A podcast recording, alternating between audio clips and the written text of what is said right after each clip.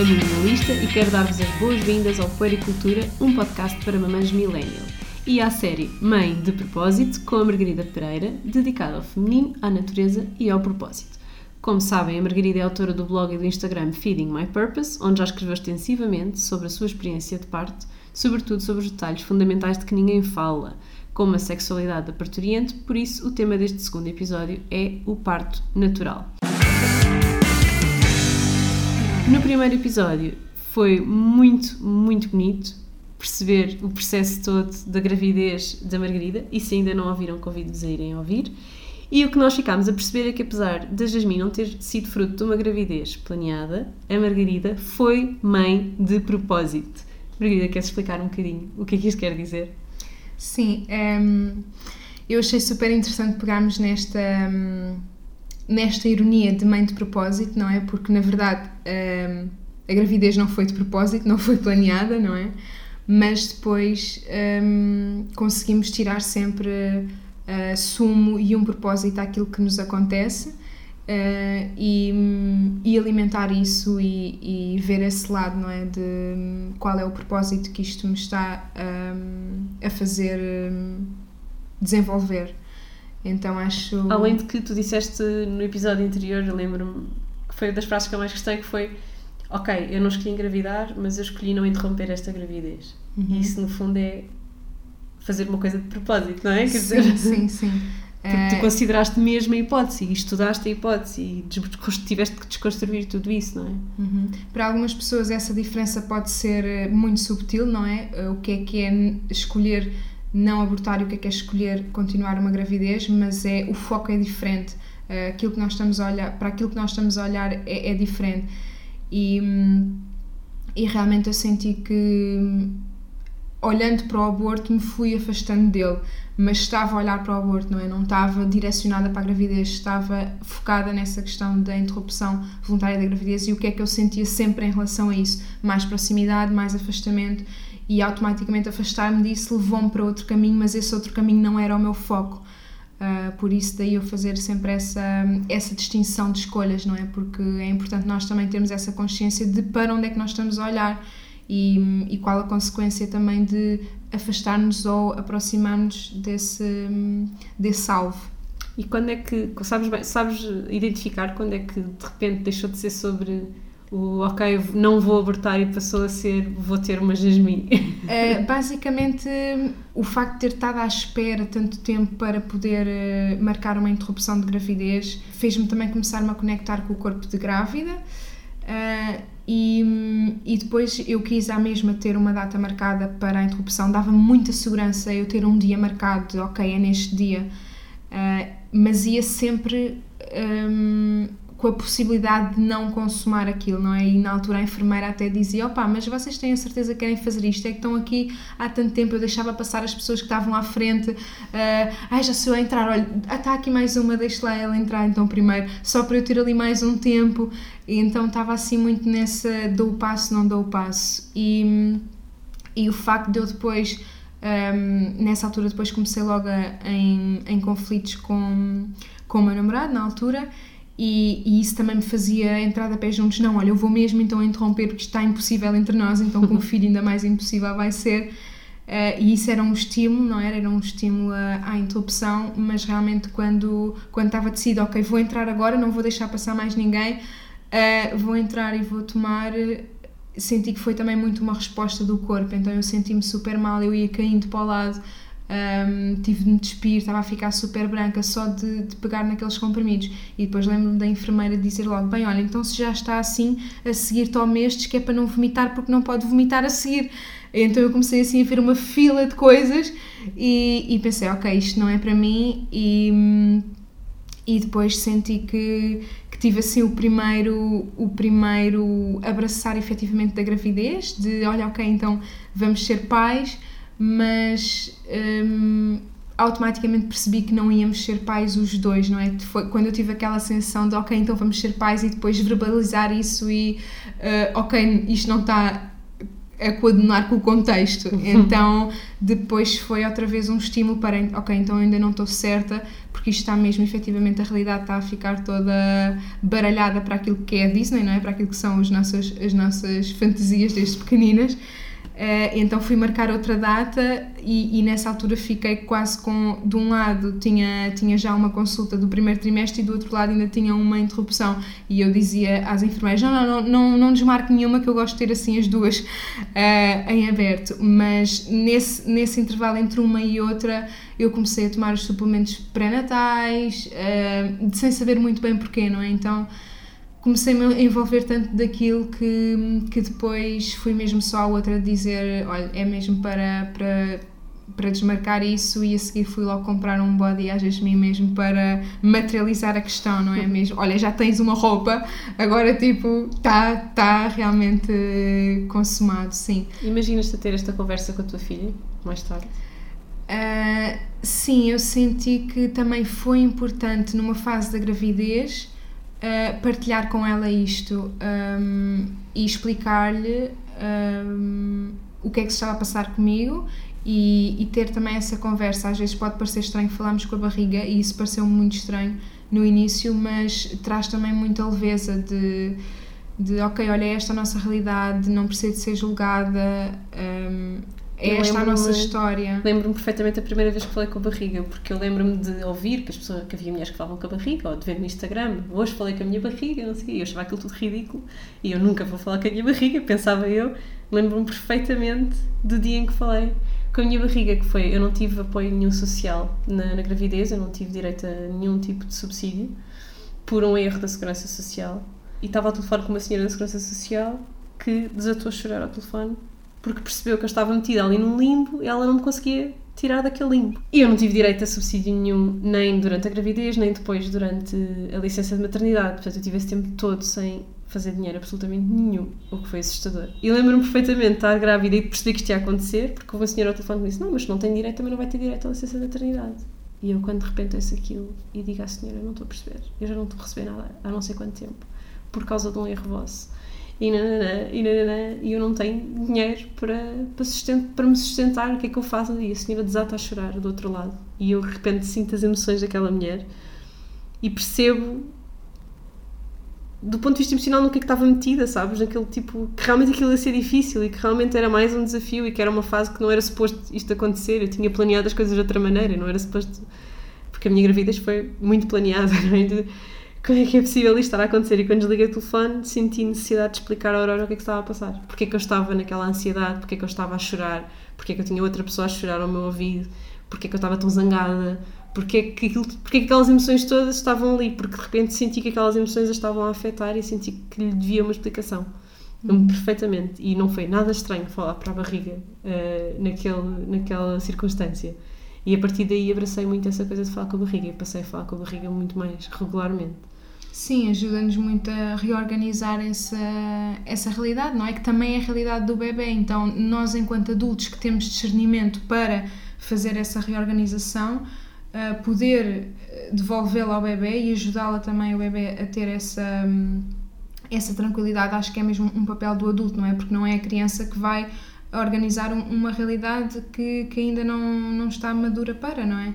Então acho que é mesmo o papel do, dos adultos explicarem o que é que estão a sentir, porque é que estão a sentir. E não um... quer dizer que eles consigam perceber tudo de um ponto de vista linguístico, não é? Porque obviamente não percebem, mas só o facto de compreenderem que há ali um momento de pausa e de explicação e de tentativa de empatia e de partilha, uhum. não é? Porque não. isso toda a gente percebe. Nem que seja... Por mais imberbe que seja e por mais inculto, não é? Nem que seja pela vibração onde está a mãe, não é? Se claro. sentem a mãe mais tensa, mais relaxada, se sentem a mãe organizada e estruturada ou não, ou se sentem a mãe absolutamente perdida, não é? Isso também ajuda muito e as palavras estão cá para isso, não é? As palavras estão cá para nos ajudar a organizar ideias e, e passá-las aos bebés também ajuda a que possamos estar todos num universo emocional mais mais uh, tranquilo. Sim, sim, sim, exatamente, exatamente. Então depois como é que quando pronto, passaste por esse processo todo, que deve ter sido de facto difícil, Uh, no primeiro episódio explicaste-nos que a gravidez acabou por ser toda muito dura do ponto de vista emocional. Uh, como é que tu, dentro desse, dessa dureza emocional toda, conseguiste planear um parto natural? Então, basicamente, hum, eu já estando envolvida uh, em ciclos de mulheres, no autoconhecimento feminino, uh, na ligação da mulher à terra e à natureza, eu já tendo isso de bagagem, depois consegui levar isso para a minha preparação para o parto. Uh, mas havia tanta coisa a distrair-me disso, havia tanta coisa um, por trabalhar, não é? Antes disso, que a minha preparação para o parto também foi muito. Uh, foi quase só no último mês da gravidez, o último mês e meio, em que eu pensei, ok, um, tive mesmo esta imagem, não é? Que também, que também a, terapia, a terapia que eu estava a fazer na altura me ajudou um, a ter mais discernimento destas coisas. Então eu estava mesmo. Uh, num barco perante uma ilha que eu sabia que lá ia chegar de, qualquer maneira, não é? Porque o parto ia sempre desencadear e eu estava só a olhar uh, para os lados e a chamar coisas de então agora é o pai, agora é a gravidez não foi planeada, então estava só a pegar em coisas que, que, que, ainda não estavam resolvidas, não é? E também precisei de olhar para elas e a certo ponto percebi, não, eu estou a aproximar-me de uma ilha, eu tenho mesmo é de explorar esta ilha e vou deixar de estar aqui a olhar para os peixinhos e tartarugas que estão a passar ao lado porque isso, pronto, não é isso que me vai uh, depois ajudar na, quando chegar à ilha que é o parto, não é? Então essa, essa imagem ajudou muito a pensar, ok, eu uh, vou pegar nos remos e vou mesmo direcionar-me para o parto que eu quero que eu quero ter e vou deixar de estar à deriva só olhar para aquilo que está à minha volta, porque isso no fundo uh, não me vai levar a lado nenhum, não é? Um, que terapia é que estavas a fazer? Na altura fiz terapia de conexão com a vida com a hum, Rita de Souza, que eu aconselho muito. Um, ela faz realmente um trabalho muito interessante e na altura foi assim uh, super importante para mim esse acompanhamento. Foi mesmo. Uh, foi mesmo precioso em termos de autoconhecimento, de validação, de aprender um, a extravasar aquilo que estamos a sentir ou aprender a, a, validar, nem que seja validar e trazer essa consciência e começar a organizar as ideias e perceber o que é que é importante a cada momento. Foi mesmo um trabalho, um trabalho super importante e de perceber quais são as minhas crenças limitantes transversais em todos os planos da vida, mas que agora se estão a manifestar nesta questão de, de gravidez e aí trouxe muito a questão da família, um, essencialmente essa questão da família, sim, porque eu também não tive uma família um, da Disney, não é? Entre mãe, pai e filhos, e, e sempre. Se bem que as famílias da Disney a mãe morre sempre. Ok. Uh... Não é? É uma coisa, os filmes da Disney, Bambi, as mães morrem. O Bambi, sim, agora o e quase sim, todas. Sim, a, mãe, sim, okay. a mãe da Cinderela também morre, uh, okay. por isso é que ela tem a madrasta, não é? Quer dizer. Ok, sim, sim, sim. Okay, mas, Há ali um padrão, sim, não é? Sim, sim, sim. Mas é pronto, verdade, é mas não são propriamente famílias alternativas, não é? Sim, são só famílias. Uh, em que há uma, então... um desastre. Exato, que é um desastre, é isso mesmo. É, eu, eu acho que é um bocado essa ideia de tudo que, tudo que sai da norma, da norma é, é, um desastre. É um. Exatamente. Exatamente. E pode não ser um desastre. Então, ok, uh, trouxe aqui essa questão da Disney, sim, se calhar nesse sentido, sim. De, de, nós percebemos que às vezes não são desastres, são bênçãos mesmo. Pais uhum. que não se dão bem divorciarem-se é uma bênção na vida daquelas crianças. E não é um desastre como socialmente nos querem fazer ver isso. Sim, um, uma família monoparental também não é um desastre. Pode sim, ser uma escolha muito saudável. Exatamente, sim. exatamente. Uh, então eu tinha muito essa questão de eu já sofri um desastre no meu passado e agora estou a viver outro desastre. Então Tiveste... como é que este padrão de desastres me está a acontecer? E, e antes de estar com, com o pai da Jasmine tinha tido um namorado que era pai e quando eu uh, me consciencializei um bocadinho da situação onde eu estava, tinha um namorado e esse namorado era pai, e eu estava numa, entre pais separados. Eu pensei, ok, eu estou aqui a, a, reproduzir um desastre, então vou-me mas é pisgar daqui.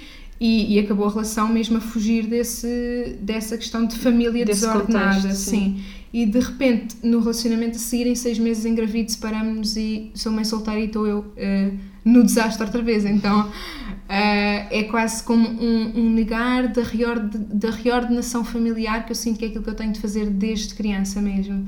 Uh, porque nunca reordenei essa, essa, essa, esse meu passado, essa minha relação com os pais e com a família que eu tive, e, e agora tive de fazer esse trabalho porque eu não consegui mais fugir disso, não é? Uh, quando é que os outros conseguimos fugir, acabamos a relação e agora quero alguém que não seja pai, fiz, está o assunto resolvido e de repente sou eu que sou mãe e não posso fugir, não posso fugir dessa condição. Então, um, o propósito também que isto me trouxe foi muito esta um, perceber que pode haver efetivamente um reordenamento familiar e que isso pode ter uh, um impacto positivo na nossa história, pode, podemos dar um propósito um, empoderador e um propósito estimulante a essa, a essa questão.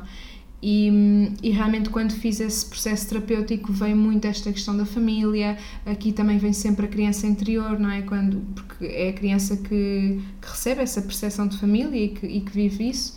E, e, então foi super interessante e depois eu consegui até ter uma escala mais alargada de visão e começar a perceber, ok, porque é que eu vim parar este universo de, das mulheres, porque comecei a trabalhar com o feminino e, e, é raro mesmo eu falar disto porque, porque eu também um, estou sempre nesse processo de chegar a isso, não é? E, e, isso, e nas redes sociais eu ainda nunca partilhei isso, mas eu sinto que comecei este, este processo com as mulheres porque perdi a minha mãe com 5 anos e isso nunca foi nunca foi processado em mim, não é? E havia ali um vazio de feminino, claro depois tive a minha avó muito presente, mas não é a figura da mãe. Então essa figura da mãe e da mulher uh, sinto que há aí uma lacuna e automaticamente no caminho do autoconhecimento eu senti que fui empurrada para círculos de mulheres e trabalhar o feminino e lembro que no primeiro círculo de mulheres onde eu tive foi a primeira vez que eu disse em voz alta que tinha perdido a minha mãe aos 5 anos e quando também nesses contextos me vem falar de ferida materna e assim o primeiro comecei, uau, wow, ok, então isto se calhar não é para mim porque não é aqui que eu, que eu quero estar, barra, devo estar, mas depois pensei, não, se calhar é mesmo aqui que tu precisas de estar, porque nós também temos dificuldade às vezes de encarar coisas que são realmente duras, não é? Principalmente quando já estão tão consolidadas na pessoa que tu és, é quase uma identificação extrema com aquilo e se não és aquilo então és o quê? E começar a, a redefinir uma identidade a partir dessas dessas perdas ou dessas desconstruções não é fácil para, para muita gente, principalmente quando não temos uma sociedade que lida bem com a perda, que lida bem com o reordenamento, que lida bem com, disseste com tudo isso. Disseste há pouco não é? que a perda e a morte fazem parte da vida e que nós vivemos sempre a fugir da perda e da morte, não é? Uhum. que é uma maneira de fugirmos da vida Exatamente. e daquilo que é a realidade da vida. Não é? Sim. Eu até sinto que no parto isso é muito visível, por isso é que eu fiquei absolutamente fascinada pela experiência do parto, eh, porque traz muito daquilo que a sociedade não quer ver e traz muito daquilo que a mulher também não quer ver, e então esse estado alterado de consciência fisiológico, não é? Ajuda-nos a ver muita coisa e isso para mim é, absolutamente deslumbrante. A questão do parto eh, também traz muito. Esta dualidade de quem não quer sentir dor também não consegue sentir prazer. Então aqui este, esta questão de dor e prazer estarem de mão dadas e quando nós negamos um automaticamente negamos outro. Quando negamos a morte negamos a vida. Um, quando negamos a dor, negamos o prazer, e quando a mulher não quer sentir as dores de parto, também se afasta muito daquilo que pode ser uh, o êxtase ou o prazer num parto. E aqui falamos mais daquela ideia, às vezes também um bocadinho romantizada, é certo, do parto orgásmico mas eu sinto que realmente o parto orgásmico é para a mulher que se deixa entrar na dor, não é? Que se deixa viver a dor, porque dor e prazer, morte e vida estão, estão absolutamente ligadas. Então, quando não nos permitimos sentir muita tristeza, também não nos permitimos sentir muito êxtase e, e vivemos sempre ali naquela passividade e neutralidade que é absolutamente segura para a maioria das pessoas, mas que há toda outra polaridade mais intensa que nós podemos trazer à vida, não é? Então abrimos a esse sofrimento, abrimos a esse luto e abrimos também a essa vida e abrimos a esse sextas. E o parto traz imenso isto mesmo e acredito que uh, tão mais prazeroso pode ser um parto quanto mais nós aceitarmos e nos permitirmos mergulhar nessa, nessa dor, sentir essa polaridade. Nunca se houve uma mulher falar em prazer no parto. Uhum. Podes explicar o que é que é o parto orgásmico, o que é que é o prazer no parto? É assim, eu não acredito que haja uma uh, definição tipo parto orgásmico, dois pontos. É uhum. aquele momento em que a mulher, não acredito que haja isso, é o prazer no parto é muito específico para cada mulher, não é? Aquilo que pode ser prazeroso para mim pode ser o mais uh, aterrorizante na, na experiência da outra mulher. Então, daí no, também ser importante nós ligarmos àquilo que é para mim o prazer, aquilo que é para mim o conforto, aquilo que é para mim o contacto com o meu corpo e ir apalpando esse meu terreno para ser absolutamente um trabalho individualizado e sem, estarmos a, a comprar verdades de outras mulheres, porque também não é isso que nós queremos fazer. Nós queremos encontrar a nossa e viver na nossa.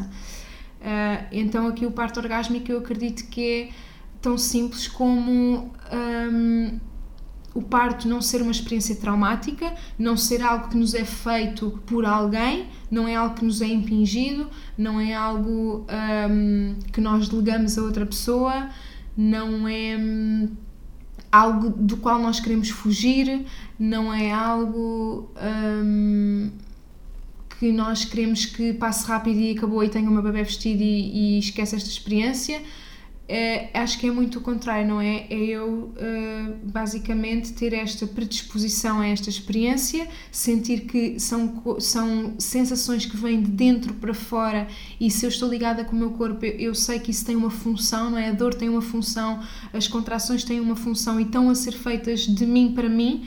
Uh, e, e, é algo que me vai ajudar neste processo. Eu perceber que as dores de parto têm também essa função de me guiar neste processo. Então, se me está a doer nesta posição, é porque eu tenho de mudar. Se, se não está confortável para mim nesta postura, é porque eu tenho de mudar. E isso ajuda-nos a encontrar o nosso caminho e a nossa, e a nossa zona mais confortável. Então, eu acredito que, que a dor também pode ser essa guia que nos encaminha para, para aquilo que é o nosso bem-estar e aquilo que é a nossa, a nossa realidade mais favorável para nós e não queremos fugir dessas guias, não é? Não queremos fugir dessas proteções, porque a dor também nos protege, não é? Também acaba por ser eh, uma protetora. Se, se eu tiver anestesiada e tiver uma ruptura uterina, eu não vou, não vou manifestá-la uh, com a mesma prontidão e não vai ser uh, tratada também com a mesma prontidão do que se eu tiver sem anestesia e automaticamente qualquer coisa que sai fora eu expresso isso, eu sinto que alguma coisa está, está a sair fora do lugar e os médicos também conseguem ter essa percepção e intervêm com muito mais uh, prontidão. Então também temos aqui essa, essa parte de proteção. A dor fisiológica protege-nos,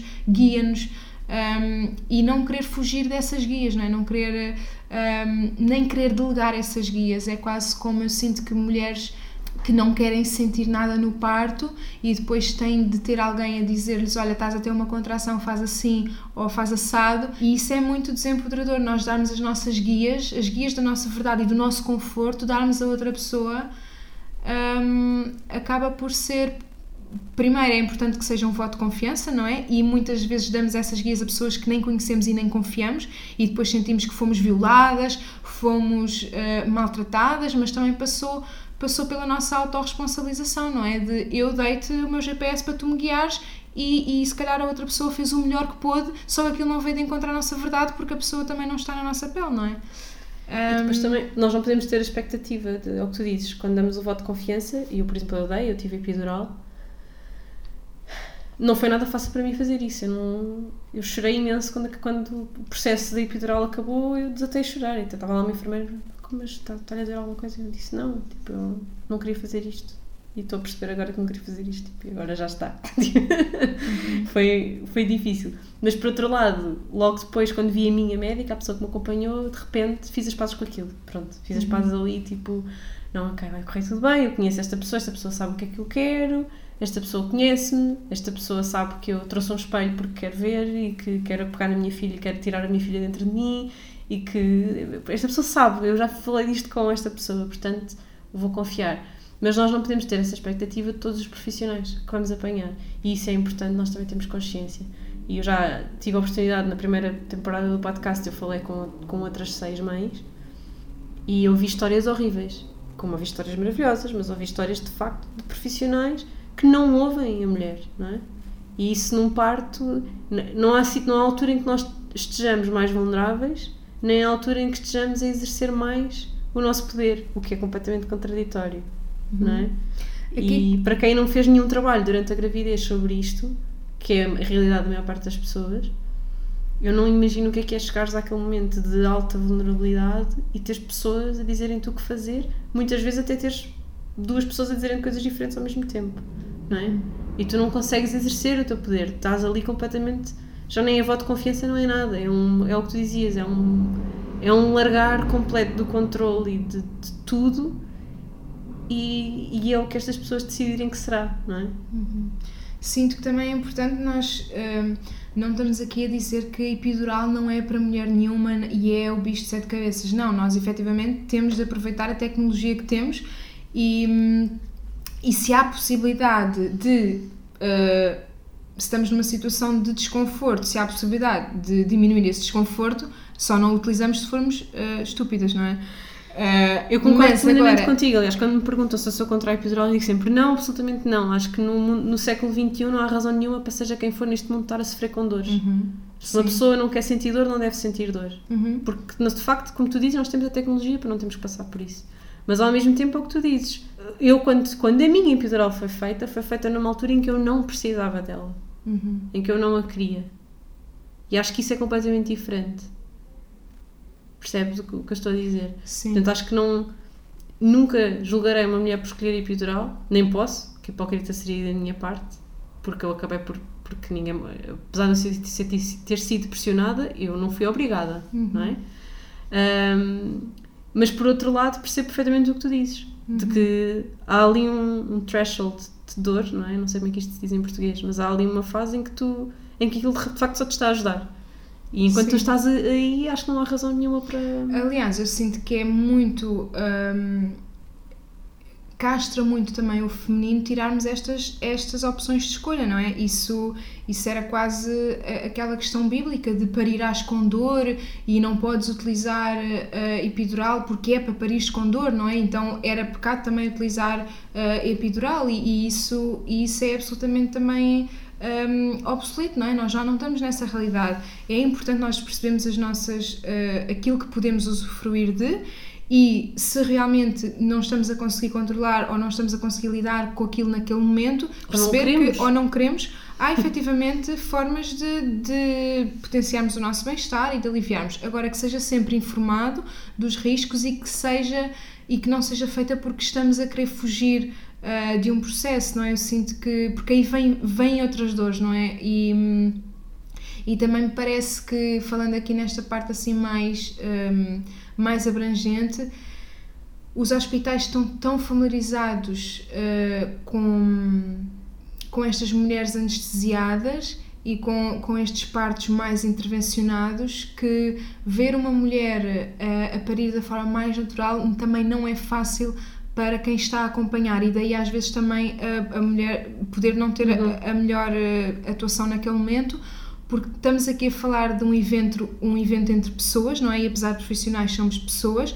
E ver uma mulher a gritar uh, nós automaticamente temos laços de empatia não é? Nós não somos uh, por mais pedras que, que sejamos por já termos visto muitas coisas Uh, ao ver uma mulher a gritar, isso Há faz espelho, isso faz espelho com os quais são os meus gritos internos também, o que é que eu quero expressar que não estou a expressar, ou ver uma mulher um, com dor e a não saber lidar com a dor também faz espelho com que, dores é, com que dores é que eu não sei lidar também na minha vida. Por isso é que há tantas médicas, e isso também me aconteceu a mim, de mandarem calar uh, as, as parturientes, não é? Porque efetivamente elas não sabem lidar com os seus gritos internos e ver alguém a gritar vindo de um lugar tão, tão profundo, aquilo faz espelho, porque há uma empatia e a mulher não sabe lidar com aquilo e é com todo o os seus mecanismos de defesa e com aquilo que é possível para ela naquele momento que ela pede às, hum, às grávidas para se calarem, para não gritarem, porque é ensurdecedor para nós também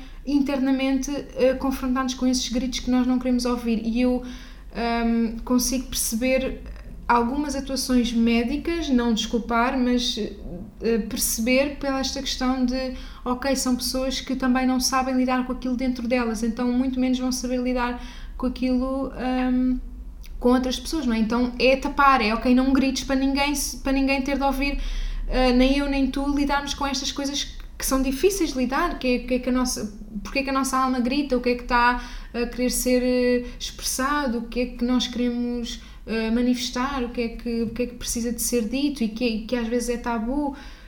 Então isto, isto, os profissionais também são pessoas, os profissionais também têm aqueles gritos dentro deles e que muitas vezes não, não conseguem expressá-los e estão tão, tão reprimidos tal como eles reprimem as outras mulheres, não é? É toda aqui uma uma... Somos todas pessoas e Exatamente. são tudo emoções e nós esquecemos muito disso. Está tudo Sim. tão clinicizado. Sim. Esta palavra não existe, mas está tudo tão higienizado, instrumentalizado e depois tem.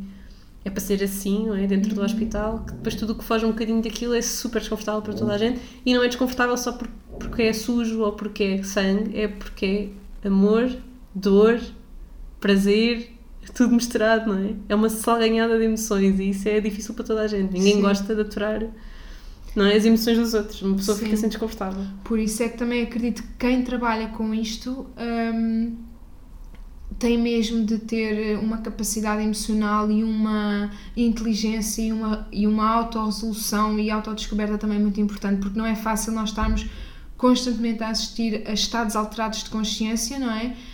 E sem que isso nos afete e, hum, e para termos uma boa atuação, uma boa assistência a um parto, eu acredito que é mesmo preciso nós estarmos resolvidos connosco próprios. Eu não vou assistir a um parto se não estiver resolvida com a nudez, eu não vou assistir a um parto se não estiver resolvida com a minha expressão e com a minha com os meus gritos, não é? Ou, ou com as minhas dores. E isto é importante hum, nós também percebermos, e as doulas acreditam mais despertas para isso, porque também abarcam esta questão emocional.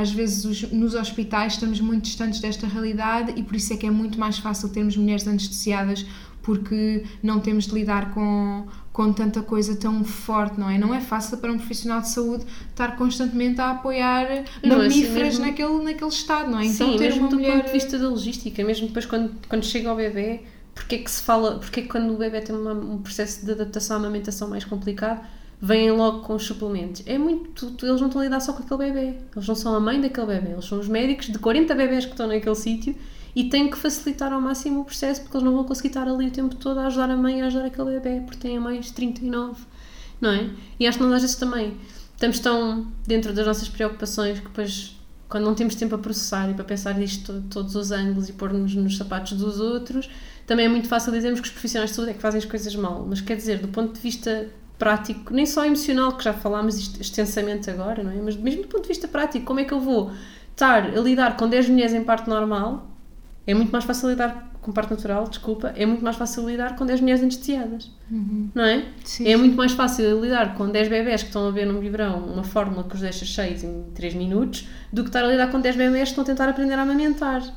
E nós também temos que perceber isto e temos que empatizar, não é validar, não é desculpar e aceitar, mas temos que perceber de onde é que isto vem também, não é? Porque E somos aí- todos pessoas, como tu dizias. E aí talvez pudesse ser uma boa introdução ah, às casas de parto, ao parto em casa, a começarmos a preencher essas lacunas jurídicas que existem nestes termos do parto em casa e podermos aceitar em Portugal casas de parto, porque efetivamente ah, esses 40 bebés que estão numa maternidade poderiam passar a 10 que são os de risco e que efetivamente não podem estar nem, nem em casa nem numa casa de parto. Então, as mulheres que estão absolutamente saudáveis, absolutamente capazes, poderem conhecer esta, esta, hum, estas opções e poderem ter informação sobre elas e poderem sentirem-se igualmente seguras nestes locais, ajudaria muito também a que todos pudessem ter mais qualidade, não é? Porque de um lado temos hum, acompanhamentos mais personalizados e mais acolhedores e mais domésticos. hum, e por outro lado, quem realmente precisa tem lá o equipamento todo e quem realmente precisa tem eh, os profissionais mais experientes naquele momento, e aí sim não é tanto colocarmos eh, todas as mulheres em todas as situações na mesma maternidade e os profissionais, os mesmos profissionais a lidarem com, com partos naturais, partos instrumentalizados, porque às tantas um- médico que está rotineiramente a fazer eh, um parto, eh, está a acompanhar e a e instrumentalizar um parto, ele depois já não tem tanta experiência com partos naturais. Então, a seguir, perante um parto natural, ele não sabe o que é que há de fazer.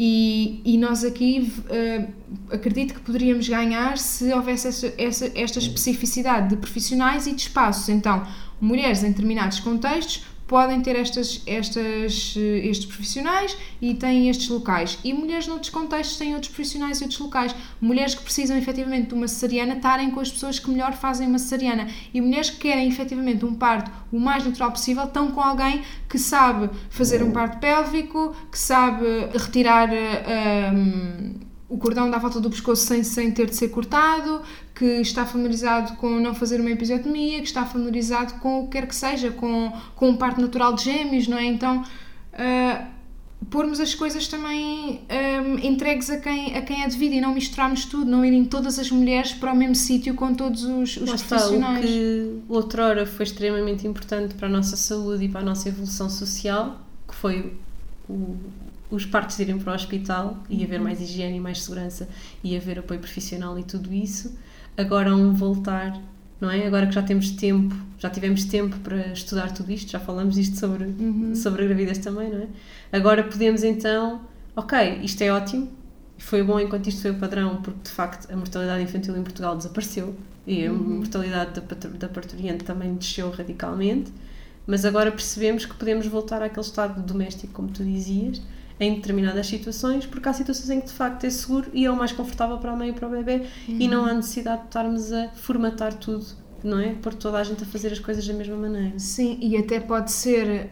hum, até é mais trabalhoso para os profissionais, porque, como eu dizia, um profissional que está habituado a fazer determinada intervenção vai estar predisposto a fazê-la naquele parto e depois é um pouco intervenção gera intervenção. Então, uma mulher que poderia não ter intervenção nenhuma, assim que tem a primeira intervenção ou de indução ou de analgesia ou do que quer que seja, a seguir poderemos ter de ter outra intervenção como consequência um, da anterior, não é? E aqui acabamos por estar a dar muito mais trabalho aos profissionais e, e intervir muito mais naquele processo da mulher quando, quando simplesmente aquela mulher. E, uh, poderiam ser evitadas essas intervenções, não é? Então.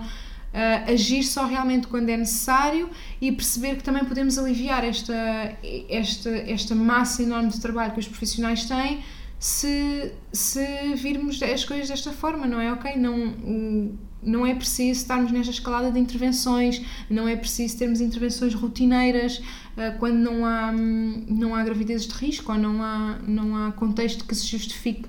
Então é muito importante é também esta especificidade de cada profissional na sua, na sua especialidade, pessoas que estão uh, confortáveis com o parto natural desenvolverem isso e pessoas que efetivamente Uh, estão mais confortáveis com partos mais instrumentalizados, cesarianas, então que apostem também nisso para as mulheres que efetivamente precisam disso e que salva, ou não que é? escolham. Ou que escolham, sim, precisam porque não têm também uh, uma estrutura emocional ou não têm predisposição para seguir aquilo que a natureza Vontade, por propôs. simplesmente, sim, sim, sim. Uhum. Como é que foi o teu parto?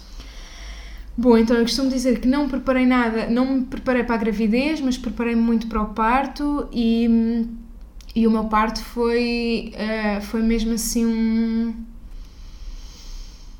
Foi o que me deu força também depois para a maternidade e, e senti que foi. Um, às vezes ainda tenho poucas palavras para aquilo que foi, não é? Foi. Só espero que não tenha sido só uma vez. Uh, sim, só espero que não tenha sido assim ato único, porque espero que num próximo parto consiga hum, ter predisposição para, para repetir aquilo, aquilo, aquela proeza que eu sinto que fiz. Foi mesmo um parto muito preparado, muito informado. Uh, sinto que agora só faria outra, algo diferente, que, que é alargar o parto para além do expulsivo, porque eu sinto que neste momento, uh, ou nesta gravidez, eu preparei muito para o parto até ao expulsivo. Então, para mim, a partir do momento em que ela estivesse cá fora, acabou, está tudo perfeito, check, fiz isto. E, e então, onde eu sinto que hum, não tive tanto não tive tanta presença ou não tive tanto hum, tanto conhecimento foi no pós-parto imediato ou ainda no parto na questão da, da dequitadura, da saída da placenta então a partir do momento em que eu senti o meu trabalho está feito eu, eu depois já não tinha informação e já não tinha hum, mãos por onde agarrar então eu sinto que perdi um bocadinho o pós-parto imediato por ter considerado uh, o parto até ao expulsivo. Então, até ao expulsivo foi, foi, absolutamente maravilhoso, foi aquilo que eu queria, foi mesmo, um, foi mesmo o parto de sonho. E a partir daí uh, começa assim a ver coisas a falharem porque eu não me tinha preparado para aquilo, não me tinha informado e senti o poder, senti o poder da informação também.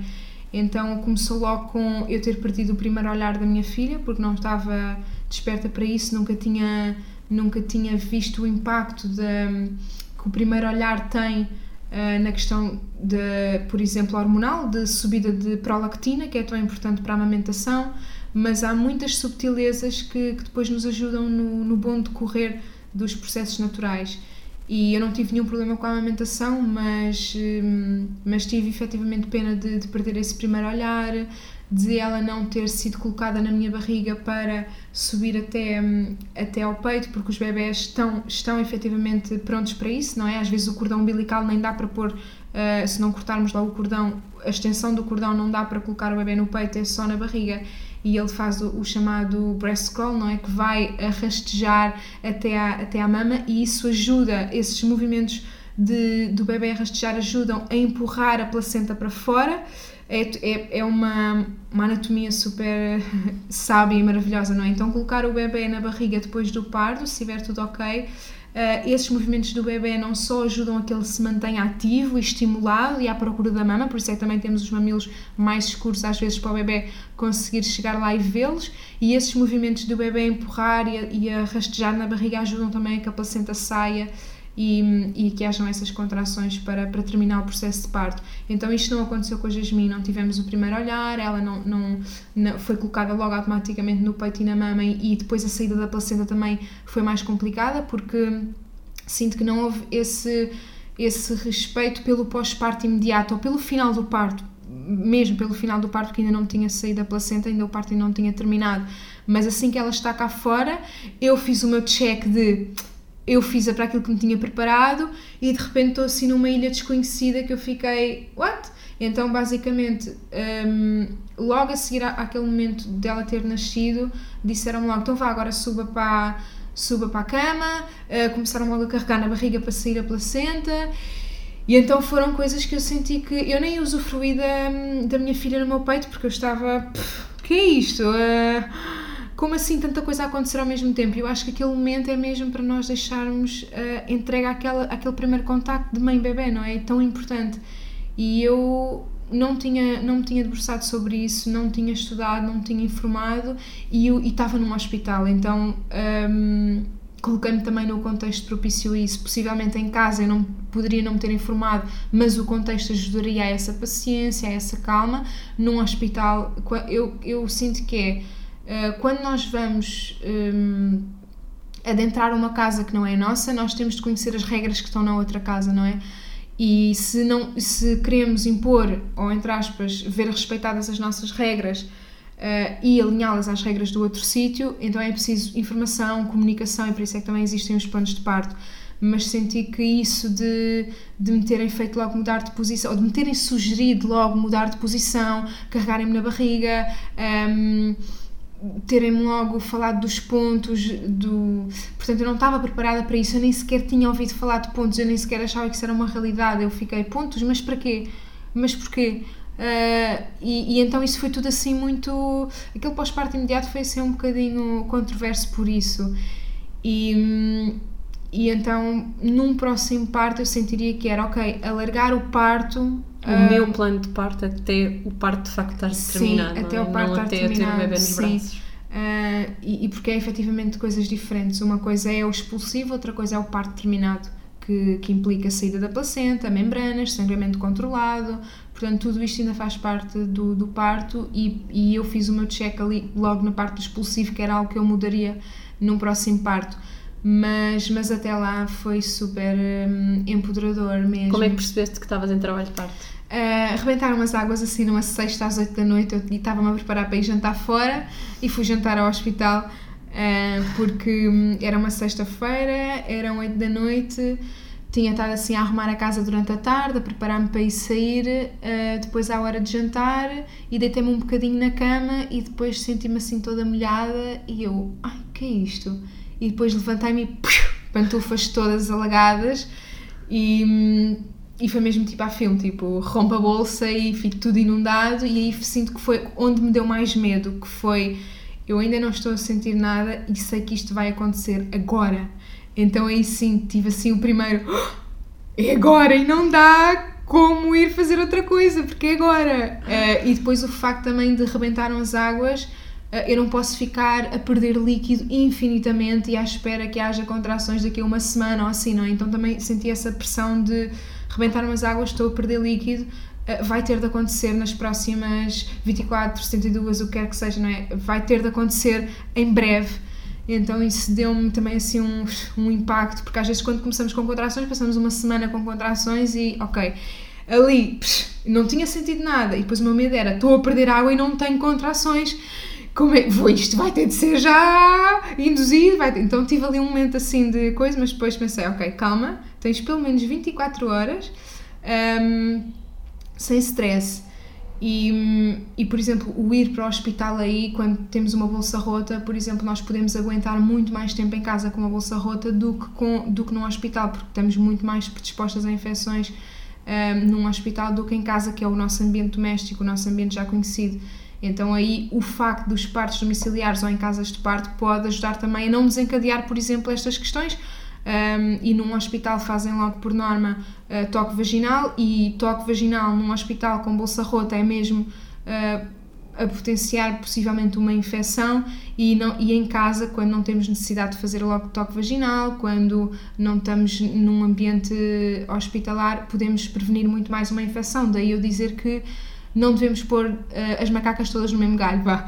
Uh, mas então, rebentaram assim as águas e depois tive esse momento assim mais assustador, que foi efetivamente quando eu senti mais medo do parto, foi é agora, tipo, está a acontecer já, então isso, isso foi super, estava sozinha em casa um, e o meu pai, como mora, mora no, no resto de chão embaixo de mim, eu ouvi-o a sair, ele também ia jantar, eu só abro assim a porta, pai, aumentaram as águas! Uh, e o meu pai, como senhor da segurança que é, disse logo, marido, ao hospital já imediatamente. E eu, pronto, ok, mas vamos relaxar, tipo, isto sem stress. E pronto, depois entrei já nesse estado mais para o qual eu me tinha preparado e que era o mindset onde eu já, já estava a, a viver. E e então foi super tranquilo, jantei no hospital, um, depois comecei já com algumas contrações e, e depois fui para o treinamento de grávidas e, no, e tive no treinamento de grávidas até aí aos 3 dedos de dilatação e, e já estava assim com uma respiração mais ofegante, assim com já com umas vocalizações um bocadinho mais eh, sonoras e, e entrou uma enfermeira lá no, no na sala e perguntou-me, olha, não quero que eu lhe faça um toque para... Um, porque acho que já, já devia estar aí para o bloco de partes, mas eu senti, não, eu, eu quero ter mais tempo aqui, porque entrando uma vez no bloco de partes, aquilo vai ser logo a acelerar, não é? Então também me quis prevenir disso e, e não quis ir logo para o bloco de partes e ainda fiquei ali. Depois, a certa altura, eu senti que ali. Uh, mulheres que não se preparam para estas coisas é efetivamente difícil de lidar com isto, mas a minha preparação também se refletiu ali. Então eu levava uma meditação que já estava muito enraizada em mim e naquela altura era escuro, tinha mais duas grávidas a dormir ao lado, com cortinas separadas e eu tive ali um, até aos três dedos de dilatação sozinha, então meter os fones com a minha meditação foi mesmo o que me ajudou a não interromper este, este, este fluxo de ocitocina no corpo, não é? Esse sentir-me apoiada com algo já familiar, era uma meditação que eu já ouvia de manhã e à noite Uh, há, há umas semanas antes do parto, já estava mesmo com, aquilo, com aquele mindset a fluir em mim, com aquilo enraizado, então ter colocado aquilo um, ah, naquele momento em que comecei a lidar com as contrações, ainda por mais sozinha, num quarto escuro uh, e não querer ir logo para o bloco de partos, né? percebi que no bloco de partos também ia ser outra outro contexto, então manter-me ali foi super importante e depois realmente quando eu senti ok, tipo, isto já não dá para estar escuro com fones e, e tipo, e em meditação já não dá para estar assim, então chamei a enfermeira e tipo, olha, faça-me lá vá um toque agora para hum, porque eu acho que vai ser mesmo agora. Então ela fez-me um toque e sim, olha, já está quase com quatro dedos, vamos já para o bloco de partos. Um, e pronto, cheguei ao bloco de partos e foi super, contrações já super uh, ritmadas, já muito intensas e foi, e foi super. Um, um, rápido também nesse sentido, às 5, e, às 5 26 da madrugada ela já estava cá fora, portanto isto tudo aconteceu desde as 8 da noite de dia 2 às 5 e 26 de dia 3, portanto foi ali cerca de 9 horas. Um, e, e, então no bloco de partes foi mesmo super rápido. Depois também um, chamei a minha doula, na altura que foi a pessoa com quem eu fiz yoga na gravidez, E, e foi mesmo uh, um, um estar consciente também do corpo. Eu também ia com, com mantras e pulseiras para me ajudar, porque eu aqui acredito que, ok, está tudo em nós, isso é uma ideia super bonita, mas é efetivamente preciso amuletos naquele momento, é preciso nós termos estímulos visuais, estímulos. Tu não, levaste, não tinhas companhia, não tinhas uma pessoa? Tinha a doula, tinha, Ah, ok. tinha a doula, sim. Na altura nós, eu não senti de, de levar o, o pai, eh, porque acredito que também isso não deve ser ehm, impingido às mulheres, quem quer que seja que, que- que deva assistir ao parto, não é? isso é uma escolha da mulher. E se eu já não estava ligada sexualmente àquele homem, porque é que ele iria assistir a um ato sexual meu, não é? Um ato tão íntimo. Se eu já não partilhava intimidade com o pai dela, porque eu partilhar intimidade naquele momento que é tão forte para mim, tão único e tão, e tão novo, que eu ainda não estou familiarizada com aquilo, não é? Um, então tivemos essa opção de, de ele não estar lá e também porque eu sinto que hum, nós devemos escolher as pessoas que estão ao nosso lado por essa empatia, por essa vontade que elas estejam no nosso espaço de intimidade e de sexualidade, mas também ver uh, o papel delas, não é? Nós não devemos escolher pessoas que vão ser espectadores do parto. É quase como nós também não temos espectadores quando estamos a fazer amor com o marido, não é? Então o parto deve ser a mesma coisa. Não devemos ter pessoas só porque fica bem ter aquele espectador. Um, é ok, eu quero ter as pessoas que realmente me estimulam neste processo, uh, me, me estão efetivamente a trazer alguma coisa e não é apenas um espectador.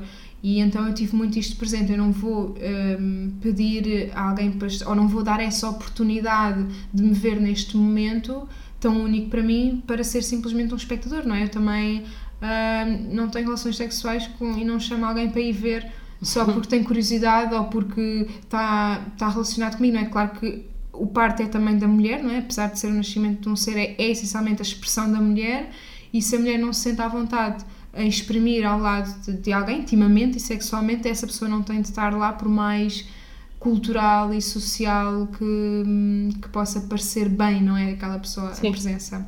Então foi só com a doula e com a enfermeira uh, e, e utilizei as cordas, utilizei uh, o banco, depois ela nasceu, nasceu eu, eu senti melhor no, no banco, ligeiramente inclinada para trás, com a doula atrás, a enfermeira à frente, mas senti que a liberdade de movimentos foi super importante também para o processo, uh, porque eu estava a senti-la, um, quando cheguei ao bloco de partos, estava a senti-la assim muito para a frente, o que me fazia também urinar bastante, estava a senti-la, eu estava assim agachada, com a cabeça sobre a maca e estava a sentir muita pressão para a frente e depois estive nas cordas, em pé, verticalizei, com as pernas até mais fechadas e automaticamente isso fez-me sentir um, a, a, força dela para trás, o que depois também me deu logo vontade de, de evacuar, não é? Então estes momentos deu-me mesmo percepção de ok, mais para a frente, mais para trás e o movimento ajudou mesmo nessa, nesse processo e, e a minha maior memória do parto é também aí em que eu estava nas cordas assim verticalizada e assim a ver sangue a escorrer pelas pernas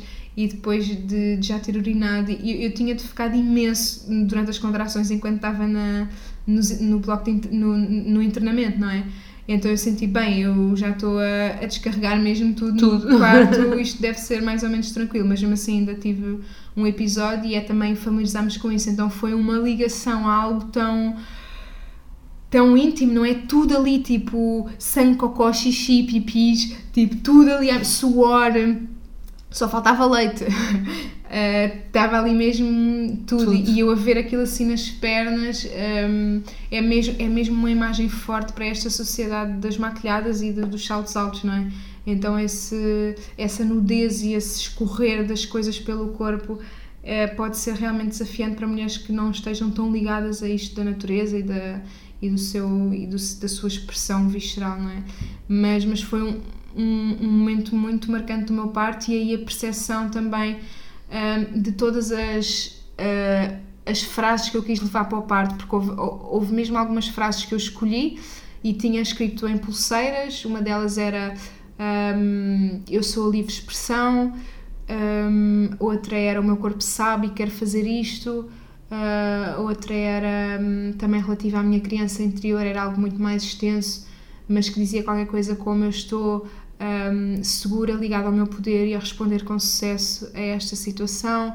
Uh, portanto, coisas que eu senti que me estimulavam muito e que, e, e que, foi, que foi que eu fiz na preparação, não é? Uh, encontrar os meus lados limitantes e desmontá-los uh, com, com o meu lado luz também, não é? Então, se eu tenho problemas com a comunicação e com a expressão, não diria tanto comunicação, mas expressão, se eu em alguns contextos ainda reprimo esta expressão mais genuína, um, eu sei que isto é um lado sombra, não é? Meu, e que se pode manifestar no parto, então eu vou desmontá-lo, pelo menos para este contexto, um, e, e, não ser algo que me bloqueia, não é? Então eu senti que, por exemplo, o terem-me mandado calar no parto foi algo que, se eu não tivesse feito esta preparação, possivelmente me teria reprimido, mas como foi uma alusão à expressão e eu ia sempre a vibrar, no eu sou livre expressão, eu sou livre expressão, quando me falaram de expressão, eu só tinha isto presente, eu sou livre expressão, eu sou livre expressão.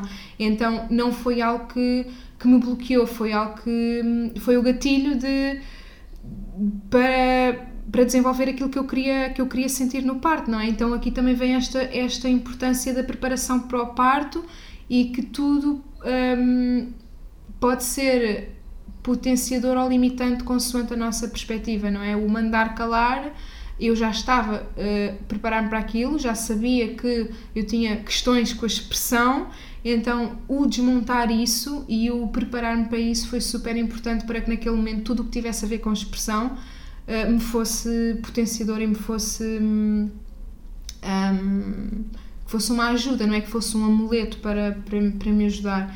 E então acho que é aqui muito importante este, este processo uh, na preparação para o parto, este desmontar daquilo que nós reconhecemos como uma crença limitante, que é muitas vezes transversal a, a todas as áreas da vida, não é? Não estamos aqui a falar de expressão no parto, estamos a falar de expressão na, no geral.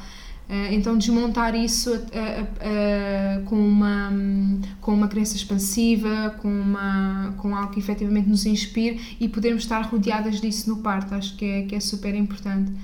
E pronto, e foi um parto assim uh, tranquilo também. E calhou, ter, calhou ter uma enfermeira brasileira e eu um, ehm, comecei com esta questão do sagrado feminino também a partir das brasileiras. Então, quando eu ouvi falar brasileiro, foi logo assim: ok, eu estou em casa nesta questão do feminino e da natureza. E lembro-me que, que eu queria mesmo estabelecer uma relação de empatia com as pessoas. Então, lembro até de ter dado a mão à enfermeira e aí podemos ser nós quando nós queremos realmente ser que seja um parto em família, não é preciso que seja em casa. Eu não me senti confortável para ser em casa, mas queria que realmente fosse com pessoas um, com quem me sentisse à vontade. Então, o ter sido eu dar a mão à enfermeira, para mim foi quase com sim, eu estou contigo e tu estás comigo. E a Dole já era alguém com quem eu estava familiarizada, mas.